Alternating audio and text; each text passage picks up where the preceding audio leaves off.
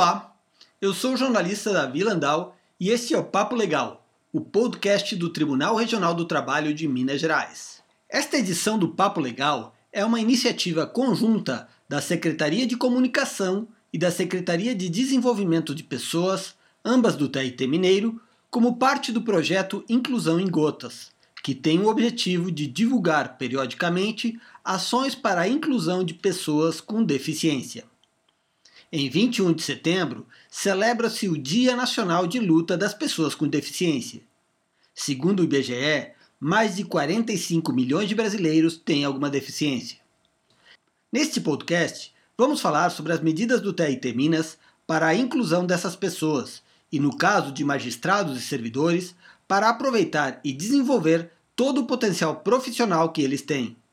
E para falar sobre isso, temos a participação do assessor-chefe da Diretoria-Geral do Tribunal, André Luiz Moraes Mascarenhas. Olá, André Mascarenhas, tudo bem? Gostaria que o senhor citasse quais as principais ações promovidas pelo TIT para a inclusão das pessoas com deficiência.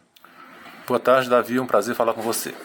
Bom, as ações que a gente vem é, promovendo ao longo de vários anos né, é, começam pela nossa principal ferramenta, que é o PJE, que é acessível para o deficiente visual. Além disso, a gente adota também a redução de jornada de trabalho para pessoas com deficiência, é, promovemos a prioridade para pagamento de passivos, é, dispositivos de leitura, que é aquela lupa eletrônica, né, e, e, monitores adaptados para os deficientes visuais. Desde 99 a gente tem um programa chamado PIS, que é Programa de Inclusão Social, que é coordenado pela seção de apoio social ao trabalho, que promove a inclusão social e a acessibilidade dos servidores com deficiência às unidades do tribunal. Prioridade para o teletrabalho, o trabalho remoto, sinalização e piso tátil também a gente adota já há bastante tempo. Temos a maior parte dos nossos prédios adaptados para promover a acessibilidade. Temos ainda reserva de vagas nos estacionamentos dos prédios é, para os deficientes. O tribunal também conta com uma comissão de acessibilidade. Poderia explicar para nós qual o papel dessa comissão e como ela atua? A, a comissão de acessibilidade ela foi criada para atender o que dispõe a Resolução 230 de 2016 do CNJ. E ela atua fiscalizando, planejando, elaborando e acompanhando os projetos arquitetônicos de acessibilidade e projetos pedagógicos de treinamento e capacitação das pessoas que trabalham com pessoas com deficiência. E tudo isso direcionando para a promoção da acessibilidade. E no que toca a esses dias que estamos vivendo de pandemia, do novo coronavírus, há alguma iniciativa do TIT para a inclusão das pessoas com deficiência específica deste período? A pandemia trouxe para nós uma, uma série de novidades, né? Tudo, tudo passou a ser diferente e, é, sim, a gente, é, nesse momento, especialmente nesse momento do retorno gradual ao trabalho presencial, foi dada prioridade para continuar em trabalho remoto aos magistrados e servidores com deficiência física. Mas eh, a gente tem ainda um trabalho interessante que promove empréstimo de computadores para esses servidores. Computadores do tribunal são dotados de uma barreira de segurança que visa impedir a ação de invasores e infecção por vírus, portanto, só podem funcionar onde estão instalados.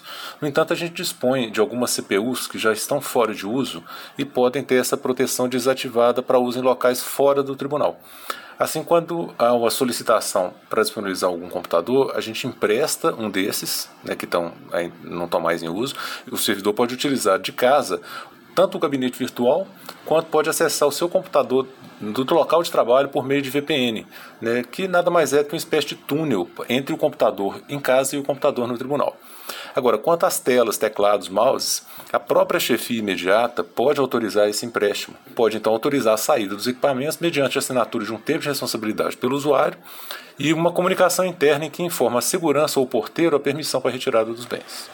Quais são, na sua opinião, os maiores desafios atuais na sociedade e no próprio TIT para a inclusão das pessoas com deficiência? A inclusão traz muito, muitos desafios, né? A gente assim para no, no, mundo, do modo geral, né, é, o acesso à educação é o principal desafio. Né? Segundo a pesquisa pela, da FEBRABAN, quase 80% da população com deficiência tem até 7 anos de estudo. Isso é um dado alarmante, né, pois é, contribui para dificultar ainda mais a inclusão desse público no mercado de trabalho. Internamente, aqui no tribunal, a gente ainda tem alguns desafios, né, que são a quebra das barreiras físicas e atitudinais, né, para que os profissionais com, com deficiência exerçam suas funções com equiparação de oportunidades. né, e disponibilização de informações úteis aos gestores para uma melhor gestão da pessoa com deficiência. Isso a gente vem, é um trabalho do dia a dia, né, que nunca vai acabar, que é de conscientização e que a gente está sempre buscando aprimorar. Quem nos acompanhou neste podcast foi o assistente da Diretoria-Geral do TIT Mineiro, André Luiz Moraes Mascarenhas, que falou sobre iniciativas do tribunal para a inclusão das pessoas com deficiência, inclusive agora no período de pandemia. Lembrando que 21 de setembro é Dia Nacional de Luta das Pessoas com Deficiência.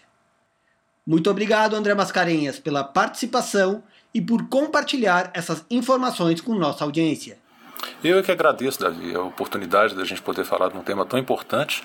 Né? E estou sempre à disposição. Nós todos né, que trabalhamos com, com a administração do tribunal, a gente tem é, essa, essa abertura né, para que sempre for necessário e, e que seja de interesse né, no trabalho da comunicação social, a gente possa apresentar o que vem sendo feito no tribunal. Muito obrigado. É isso aí. Este é o TIT de Minas, mostrando seu papel social também na inclusão das pessoas com deficiência, essenciais para a qualidade do serviço prestado por esta instituição. Um abraço, André Mascarenhas. Obrigado a toda a audiência e até o próximo.